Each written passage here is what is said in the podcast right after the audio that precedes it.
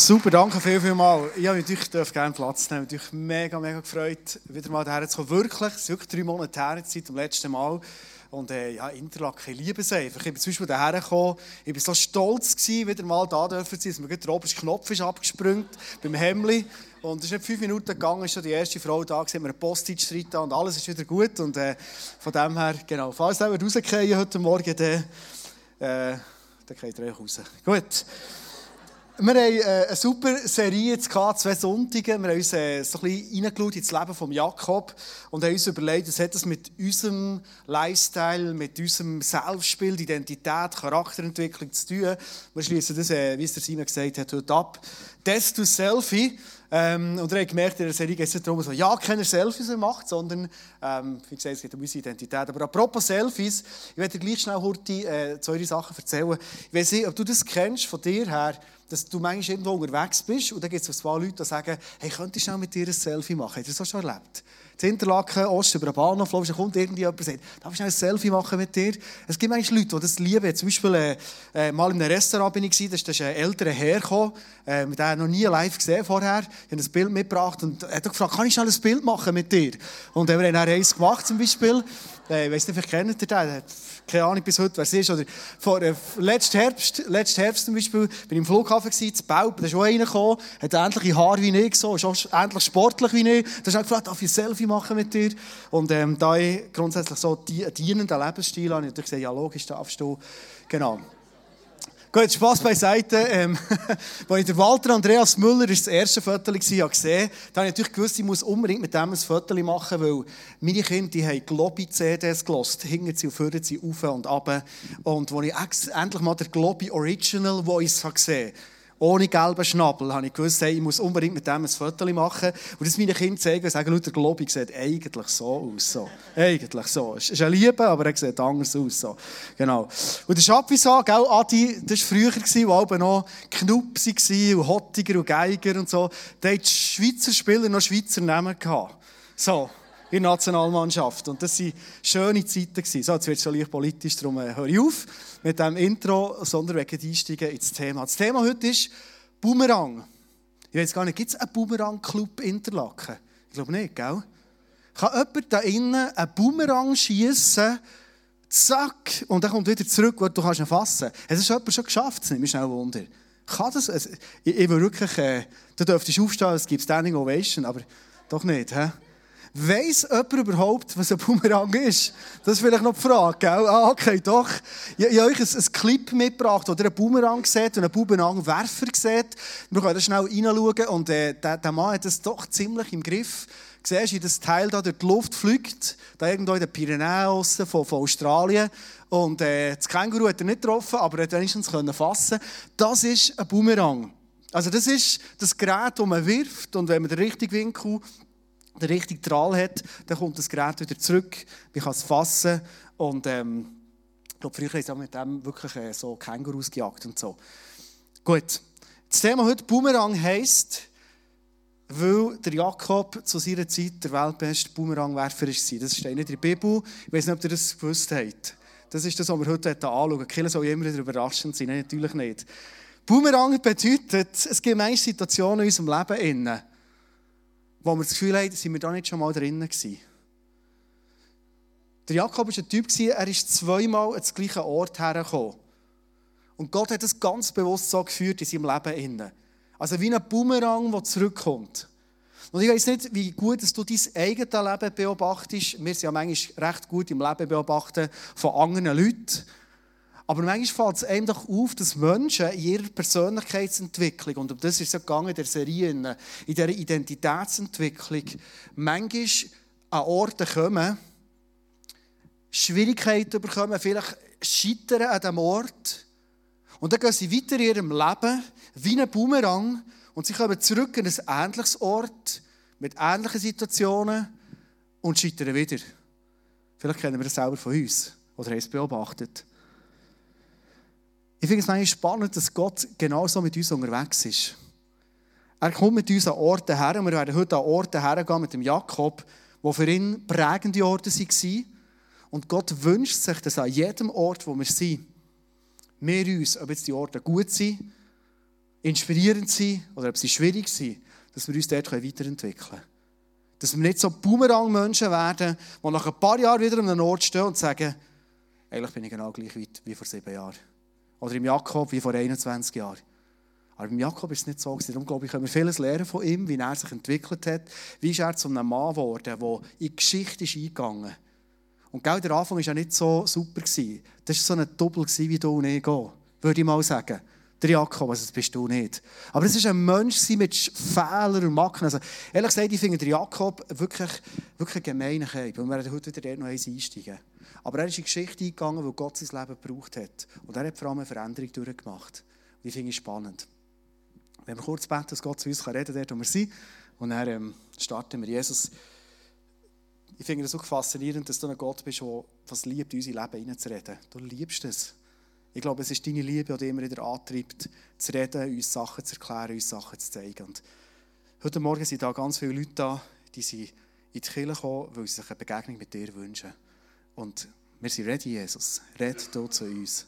Dort, wo wir sind. Wenn wir dich gut kennen, nicht so gut kennen, red du zu uns. Danke vielmals. Amen.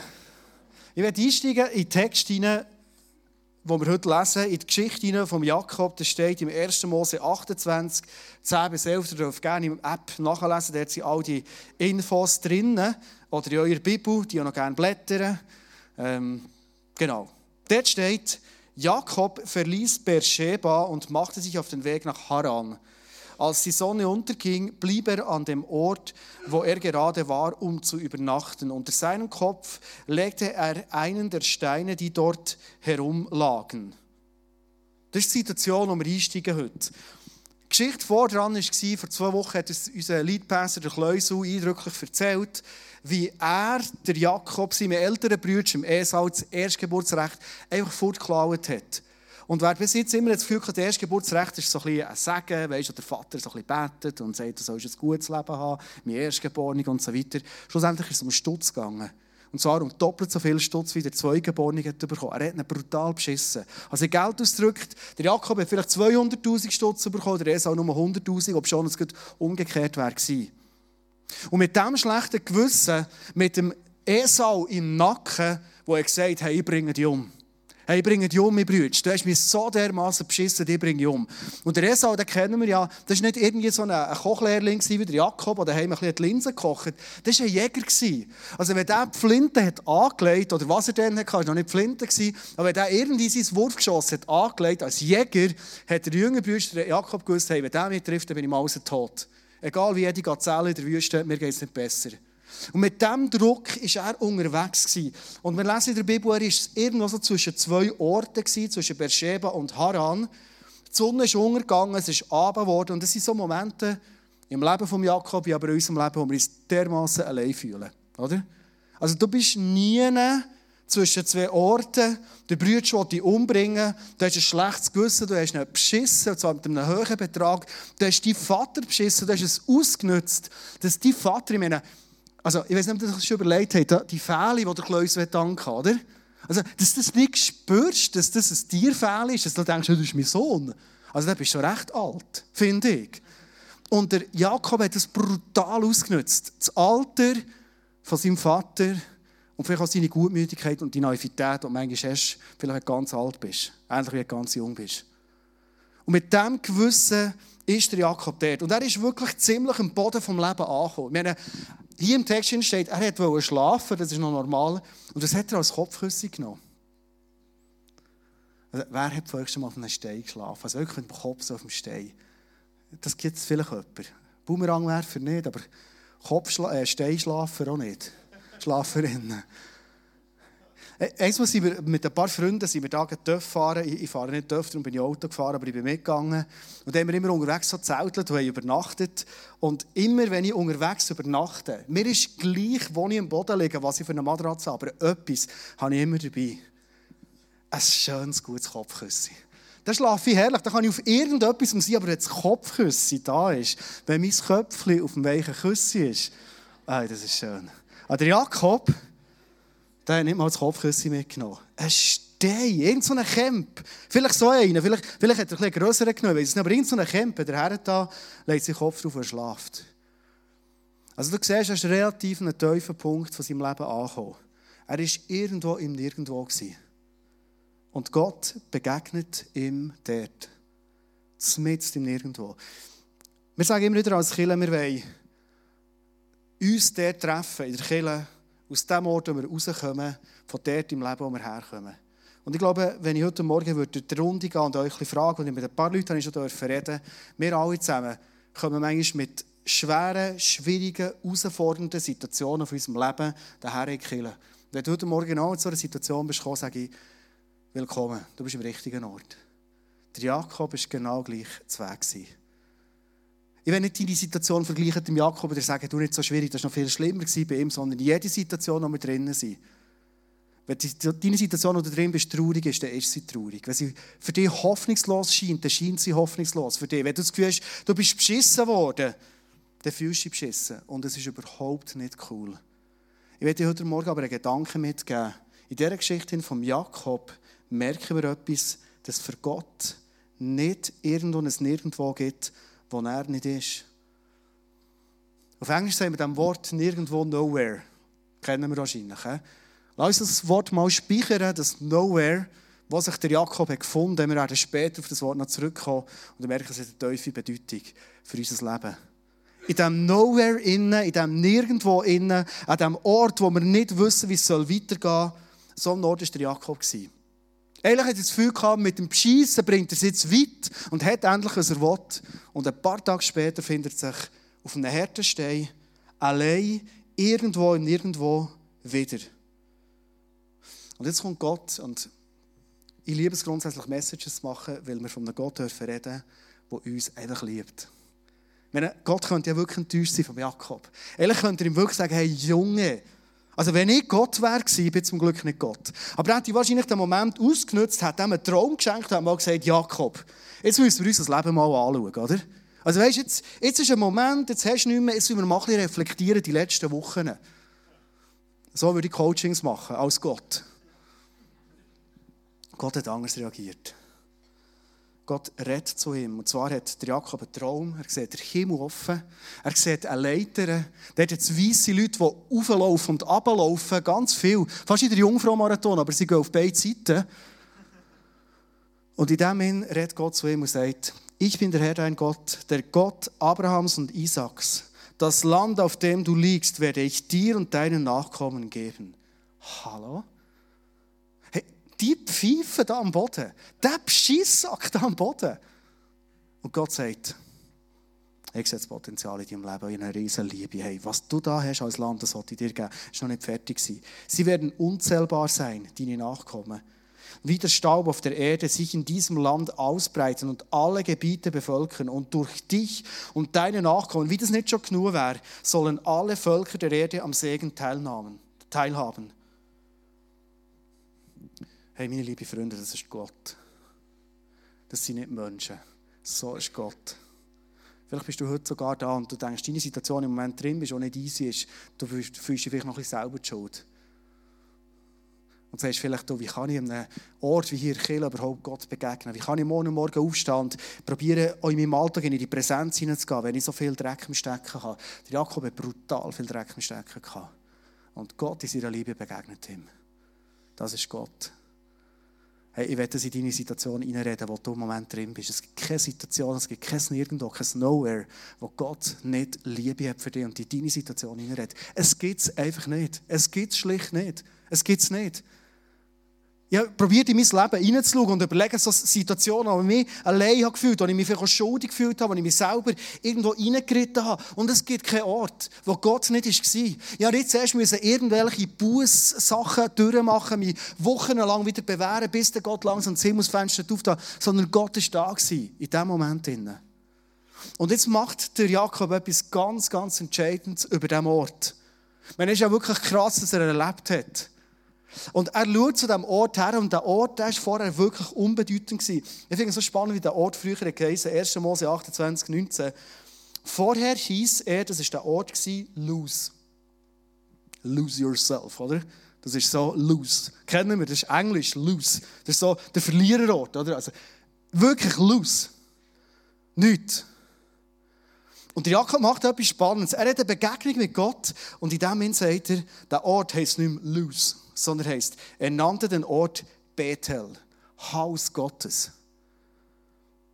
Ich Frage dir heute Morgen, äh, an mich übrigens so. Wie sagst du dem Ort, wo du im Moment drin bist? Sagst du dem Luz? Oder sagst du ihm, hey, hier in wohnt Gott, das heisst Bethel? Lass uns ganz ehrlich sein zu uns. Letzte Woche hatte ich so einen Moment, gehabt, letzte Woche, es war vorgestern, verdränge es ein bisschen. Vorgestern ich so einen Moment, wo ich dachte, ich bin schon ein armer Keib. Das habe ich manchmal zwischen Und zwar habe ich so meine Finanzen angeschaut und dachte, ich könnte auch besser sein. Meine Finanzen. Irgendwann habe ich das Gefühl, hey, jetzt habe ich so viel gemacht in meinem Leben und so viel mein letztes Hemd gegeben, mit allen Knöpfen oben dran. und meine Finanzen sehen nicht besser aus. Ich werde manchmal grosszügig sein und denke, ja, von, von wo nehmen wir es denn? Grosszügig sein. Vorher habe ich einen Franken rein. Also gut, ist nicht, weil ich zu wenig Geld habe, sondern weil ich zu wenig mitgenommen habe. Aber weißt du, so fühlt es sich an. Du willst heißen Finterlacken sagen, dann schaust du rein, hast irgendwie noch ein paar Fünfe und ein Franken drin. Das ist ein Franken. Super. Aber so habe ich mich ein bisschen gefühlt in dem Moment und denke, du, aber mache ich irgendetwas falsch? Ist irgendwo eine Segenshanne zu in meinem Leben? Und du fühlst dich sowas von nichts gesegnet. Du fühlst dich sowas von los. Vielleicht in den Finanzen. Und ich habe gemerkt, wie ich meine Finanzen so anfange sagen, knapp. Meine Finanzen nicht loose aber knapp. Eigentlich knapp. Ich habe nie eine Schulden, aber knapp. Ich kann nicht so grosszügig sein, einfach knapp. Habe ich das Gefühl so, oder? Am Nachmittag hatte ich das Telefon mit einem guten Freund von mir und er hat vor ein paar Jahren ein Business aufgetan und es läuft leider nicht so gut. Und dann hat er mir seine Situation erzählen. Und wir sagen immer, vergleichen soll man nicht, da kannst du nur verlieren. In dem Moment habe ich verglichen und ich gewonnen. Also für mich. Als er mir seine Situation erzählt hat, dachte ich, boah, Hey, zum Glück habe ich nie Schulden.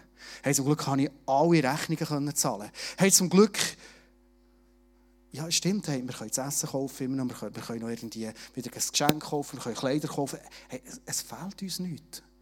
Und ich habe so gemerkt, wie in meiner Situation, nur weil sie anders angeschaut einen neuen Namen hat gegeben. Sie hat nicht mehr knapp geheißen, sondern sie hat geheißen, ich bin gesegnet. Und so habe ich einfach zurückschauen, meine, meine, mein Leben in meinen letzten Jahren. Und ich habe vieles auf den Kopf gestellt in den letzten Jahren. Ich werde in nächster Zeit noch ein paar Sachen auf den Kopf stellen. Aber Gott hat mir immer gegeben, was ich brauche. Immer. Und ich habe angefangen, von dem Los, von dem knapp sagen, hey, ich bin gesegnet. Ich bin so ein gesegneter Mann. Meine Frage an dich heute Morgen ist deine Situation, die du vielleicht jetzt vor Augen hast. Das können Finanzen sein, das kann die Ehe sein, das kann die Familie sein, das kann vielleicht die Arbeitsstelle sein, die Nachbarschaft, irgendetwas. Und so schnell schauen wir her und sagen, meine Nachbarn sind Nachbarn. Nicht mehr, nicht weniger. Die Frage ist, was gibst du ihnen für einen Namen? Sind es die mühsamen Käben von oben? Oder sind es die Menschen, die Gott liebt, die nicht genau weiss, was sie in eine Beziehung mit Jesus reinkommt und aufblühen. Vieles, was im Moment noch nicht okay ist, wie in meinem Leben, auch nicht in ihrem Leben, das wird noch gut werden. Fange ich an, Hoffnung aussprechen über meine Nachbarn oder sage ich, das sind die mühsamen Käben hoffnungslose Fälle. Welchen Namen gibst du dieser Situation? Ich habe dem den Titel gegeben, Datei umbenennen. Das kennen wir aus dem Computer, oder? Wenn wir irgendwo sind, wir können jeder Datei einen neuen Namen geben. Und ich werde dich heute Morgen einladen. Gib dieser Situation, wo du drin bist, einen neuen Namen. Dieser Situation, wo du im Moment nicht weiter siehst, wo du Hoffnungslosigkeit projizierst, gib bitte dieser Situation einen neuen Namen. Der Jakob hat genau das Gleiche gemacht. Aus Luz ist Bethel geworden. Und wenn wir die Geschichte jetzt weitergehen, merken wir, es war match entscheidend, dass er das gemacht hat. Es ist match entscheidend, dass du in dieser Situation, wo du drin bist, einen neuen Namen gibst. Und es prägt deine Zukunft. Jetzt machen wir den Boomerang. Das ist die alte Geschichte von Jakob in Bethel. Er hat in Bethel gesagt, er hat mit Gott noch ein bisschen geredet, er hat noch ein bisschen dealt mit Gott. Das macht man immer. Wenn man charakterlich nicht so gut ist, macht man Deals mit Gott. Jetzt hast du dich vielleicht ertappt dabei, ich auch. Mache ich manchmal immer noch. Und jetzt machen wir einen Sprung, einen Boomerang. Du kannst das Clip noch mal geben, wir das mal gesehen. Machen einen Boomerang. 21 Jahre fliegt ein Boomerang durch die Luft. Und jetzt kommt eine Situation, wo der Jakob die Stimme von Gott gehört. Er hat vieles mit Gott erlebt. Er hat zwei Frauen bekommen, er hat Kinder bekommen, er hat extrem viel Reichtum bekommen, er hat äh, Tiere bekommen. Und in dieser Situation innen redet Gott rein und sagt, Jakob, 1. Mose 35, 1. Mach dich auf und zieh wieder nach Bethel. Der Ort, den er kennt, der Boomerang fliegt zurück. bleib dort und bau mir einen Altar, denn an diesem Ort bin ich dir erschienen, als du auf der Flucht vor deinem Bruder Esau warst. Er geht zurück auf Bethel, an den Ort vor Erinnerung. Und jetzt passiert etwas ganz, ganz Spannendes dort.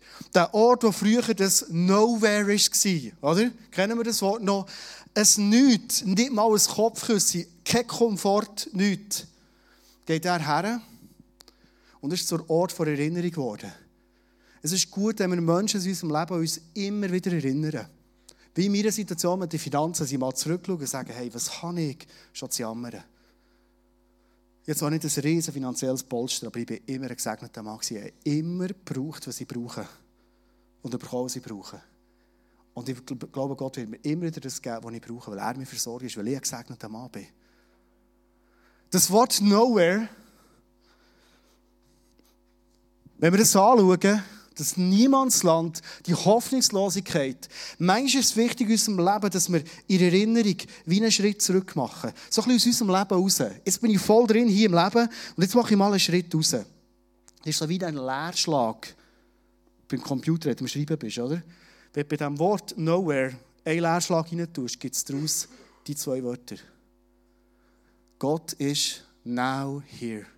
Er ist jetzt da. Der Jakob hat gecheckt, hey, wenn ich mein Leben anschaue, wenn ich einen Schritt zurück mache, in den Leerschlag hinein tue, merke ich, ich bin nicht mehr ein Mann, der irgendwo im Nowhere rum ist, sondern ich bin ein Mann, der eigentlich mein Leben anschauen kann und sagen, hey, Gott ist immer now here gewesen. Er ist immer bei mir gewesen. Hey, ich werde dich heute Morgen einladen, als Mann, als Frau, wo du stehst in deinem Leben, genau das auf leben. Einen Schritt zurück zu machen und merken, hey, Gott ist so gut zu mir, immer wieder. Wir vergessen es so schnell. Im Psalm 103, 2, genau, steht, preise den Herrn meine Seele und vergiss nicht, was er dir Gutes getan hat. Das ist etwas, was wir unserer Seele manchmal sagen müssen. Meiner finanziellen, gebüttelten Seele habe ich das müssen sagen. Und so habe ich gemerkt, die war ganz anders drauf. Gewesen. Ich bin dankbar geworden.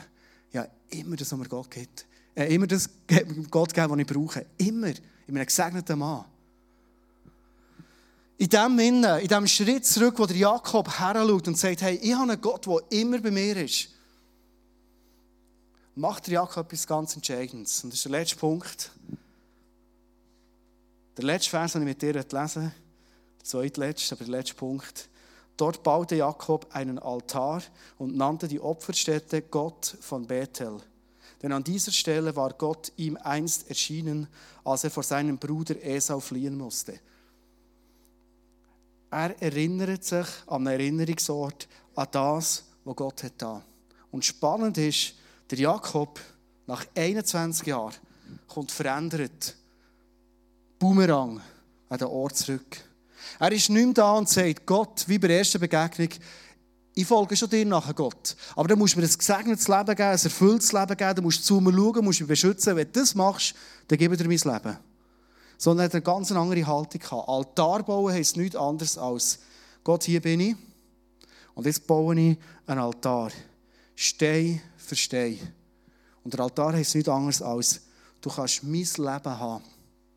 Der Jakob hat seinen Leuten, seinen Frauen, die noch gelebt haben, und seinen Kindern hat er gesagt, schau, Liebe Leute, ich kann euch etwas erzählen. Gott war immer gut zu mir. Er hat immer zu mir. Mein Leben war nicht immer einfach. Meine, wo der Jakob ist vorgelaufen, zuerst mal von Bethel, ist er so gelaufen. So.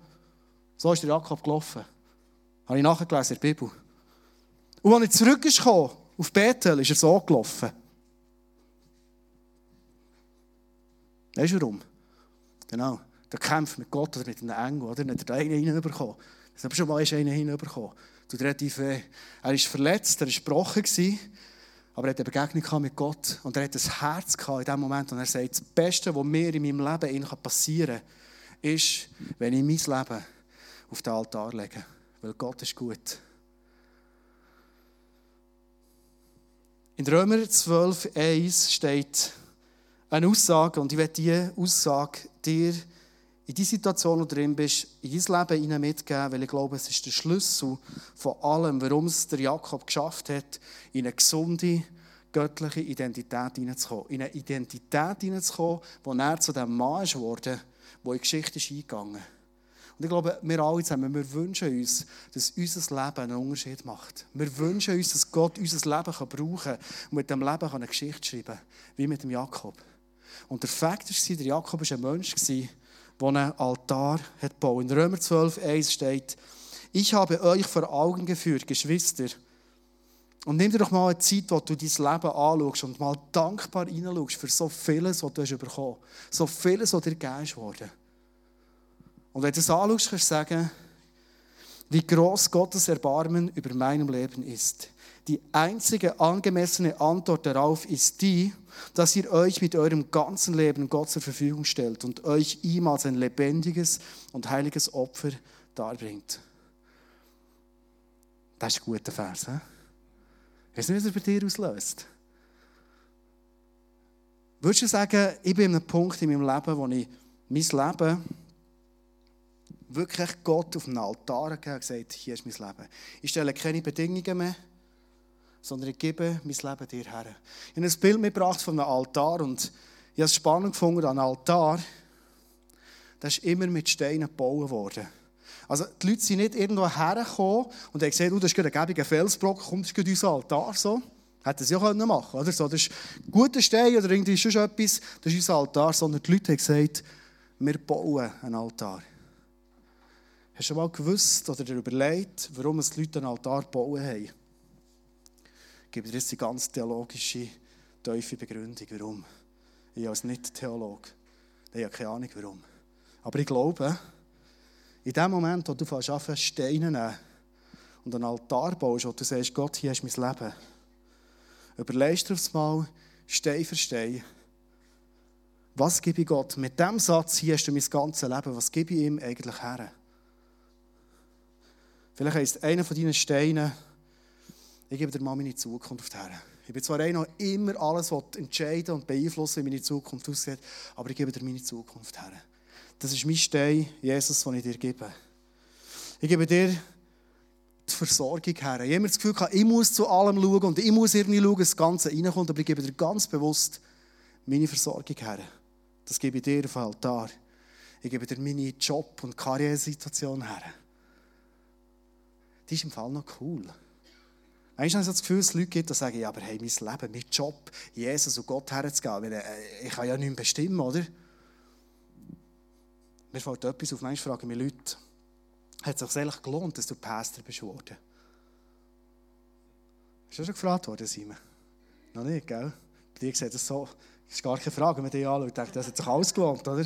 Mir fragen sie auch, irgendwie, weiß nicht warum, es hat, pff, bis dem mal ein bisschen nachgehen. Aber ich meine, so Fragen kommt, hat es sich gelohnt, Pastor zu werden? Dass du die Schule und die Karriere die Schule machen dort, hast, hast hergelegt und hast gesagt, auf meinem Altar, ich gebe hier meine berufliche Karriere her ich merke, in meinem Leben, früher war es ein bisschen ein Gerangel. Früher habe ich immer wieder geschaut, wie muss ich und wie kann ich es machen, wie könnte ich erfolgreich sein, wie kann das Ganze aufgehen. Und ich merke, als ich meinen Beruf, meine Zukunft Gott auf den Altar gelegt habe, ich gemerkt, schon mega Ruhe reingekommen. Es gibt meistens gleiche Leute, die fragen und sagen, du bist fünf Jahre noch Pastor. Was machst du? Was hast du noch so für Zukunftspläne? Und ich sage, weißt du was? Ich habe meine Zukunft und meine Karrierepläne Gott auf den Altar gelegt. Weißt du warum? Hey, er weiß so am besten, was gut ist für mich. Das ist der Punkt. Ich bin so entspannt worden. Wenn ich meine Versorgung ihm hergebe, merke ich auf das Mal, ja, stimmt, vielleicht habe ich nicht das Poster auf dem Konto, wo ich manchmal das Gefühl habe, es gibt mir ein bisschen Ruhe ins Leben. Aber er gibt mir immer wieder das, was ich brauche. Wenn ich schaue, wie ich gesegnet wurde in meinem nächsten Stein, mit einer Familie, mit einer Ehe, wo meine Frau und ich genial unterwegs sind, mit meinen Kindern zum Beispiel, wo ich denke, hey, ich bin so ein gesegneter Mann, ich habe es Gott hergegeben auf einen Altar und ich bin entspannt in dem. Und manchmal tut es gut, liebe Freunde, wenn wir so Möcke in unserem Leben haben, die dunkel sind, die schwierig sind, vielleicht Prozesse, wo wir selber nicht weiterkommen, Gott auf den Altar legen und sagen, Gott, hier auch meine Probleme. Der Altar heisst mein ganzes Leben. Meine Träume, meine Fähigkeiten, meine Talente, aber auch meine Schwächen, meine Prozesse, wo ich nicht mehr weiterkomme, ich gebe dir, Jesus, die her. Und du merkst, während dem Bauen, wie Ruhe in mein Leben hineinkommt. Weil ich merke, mit dem Altar gebe ich einem Gott, der das Beste für mich will, der die besten Pläne für mich hat, mein ganzes Leben ihm her. Und ganz ehrlich, ich will mit nichts tauschen. Weil Gott ist nicht ein tyrannischer Gott. Die sagen manchmal, bei Arbeit, ehemaliger Arbeitskollege, Lehrer, das sind immer die Kritischen, sagen, aber wo ist denn deine Selbstbestimmung? Dann sage ich, aber hey, weißt du was? Gott gibt mir dermaßen ein Spielfeld von Leben, wo er sagt, hey, fang auf dem Spielfeld an zu spielen. Ich bin mega beschäftigt mit meiner Selbstbestimmung, aber es gibt gewisse Sachen, die ich ihm bewusst abgebe, und es kommt so eine Ruhe in mein Leben hinein. Und wenn ich zurückschaue, merke ich, und wenn du zurückschaust, merkst und wenn wir alle zusammen einen Schritt zurück machen und heranschauen, merken wir, hey, Gott ist now here. In dem Moment, wo wir sagen, hier ist mein Leben und ich lege es dir auf den Altar. Wir haben eine Zeit vom Worship. Wir werden einen Song zusammen singen, der heißt Open Heaven. Ich liebe den Song. Ist es nicht der Wunsch, den wir tief in unserem Leben haben, dass ein offener Himmel über unserem Leben ist, oder? Der offene Himmel. In Römer 12, wo wir vorher gelesen haben, ist gestanden, die einzige Antwort auf die Güte von Jesus, auf die Güte von Gott, auf das Now Here ist, in dem, dass sie mein Leben ihm auf den Altar legen. Ich glaube, das ist der einzige schlaue Schritt, den du und ich machen können, dass der Himmel offen ist über unserem Leben. Und ich einladen zum Schluss, dass du selber den Altar von deinem Leben fast verbauen ich merke, Gott ist nie ein Gott, der uns überfordert und sagt, hey, komm, jetzt mach den Altar und jetzt eins und das andere, sondern ich kann mir vorstellen, dass Gott heute Morgen sagt, vielleicht ist dir so ein Stein bewusst worden heute Morgen, wo du drehst, wo du immer noch das Gefühl hast, hey, da habe ich selber im Griff und selber in der Hand. Und Gott lädt dich heute Morgen und sagt, hey, leg den mir auf Altar. Weil Altar heisst, ich baue, Stein für Stein, Schritt für Schritt. Mein Leben Gott auf den Altar legen, das ist nicht einmal passiert vor zehn Jahren sondern es ist etwas, was ich morgen wieder mache. Mein Leben ihm herlegen. Wieder einen Stein nehmen, wieder etwas, was mir bewusst wird und sagen, Gott, ich gebe es dir her auf die Altar. Darf ich bitte zusammen aufstehen, dass wir beten können, dass wir worshipen und Jesus dir Danke sagen. Ich glaube, manchmal haben wir noch ein bisschen Berührungsängste jetzt mit dem Altar, und für uns ist manchmal, wenn wir uns hergeben bei Menschen, dann werden wir oft so enttäuscht und versäckelt und manipuliert und es wird etwas mit uns gemacht, was wir nicht wollen, was nicht angenehm ist, was nicht gut ist und wir sind verletzt. Und Jesus siehst, dass manchmal so viel Vertrauen braucht für uns Menschen, uns wirklich dir völlig herzugeben. Wie der Jakob, sagt, ich deale nicht mit dir, Gott, sondern ich habe gesehen, wie gut du bist zu mir. Ich habe so viele Segnungen bekommen. Ich habe gesehen, wie du überall in meinem Leben, auch in den Schwierigkeiten bist. Darum gebe ich dir mein ganzes Leben her. Jesus, du siehst heute Morgen unsere Herzen und du siehst unsere Entscheidungen, die wir tun und sagen für dich. Jetzt einen Moment vor dir stehen, Jesus, und vielleicht unsere Hände, die wir heute aufheben, als ein Zeichen sein, ich nehme einen Stein und ich lege einen Herren auf den Altar. Ich baue an meinem Lebensaltar. Weil Gott hat so viel Gutes für uns parat. Du willst, dass unsere Namen und nicht wegen uns, sondern wegen deinem Reich. Dürfen Namen sie einen Unterschied machen auf dieser Welt. In dem Sinne Geschichte eingehen. Und Menschen sein, die uns völlig dir hergeben. Danke, ladst uns heute Morgen ein, Jesus, dass wir dort dürfen Sachen hergeben und herlegen, die wir selber definitiv nicht mehr handeln können. Und ich bitte dich, Heiliger Geist, dass du heute Morgen redest. Heiliger Geist, ich liebe dich. Du tust immer wieder so ein gutes Werk. Komm du unter uns. Komm du heute Morgen und mach du dein gute Werk, Heiliger Geist. Wir glauben, dass heute Morgen, Heiliger Geist, Open Heaven ist. Der Himmel ist offen. Du sollst und du darfst wirken. Du siehst all die Herzen, die jetzt offen sind und parat sind und dir sagen, Heiliger Geist, wirkt an meinem Herz. Ich gebe mein Leben auf den Altar. Weil ich glaube, es wird das Beste passieren, was ich mir in meinem Leben überhaupt vorstellen kann.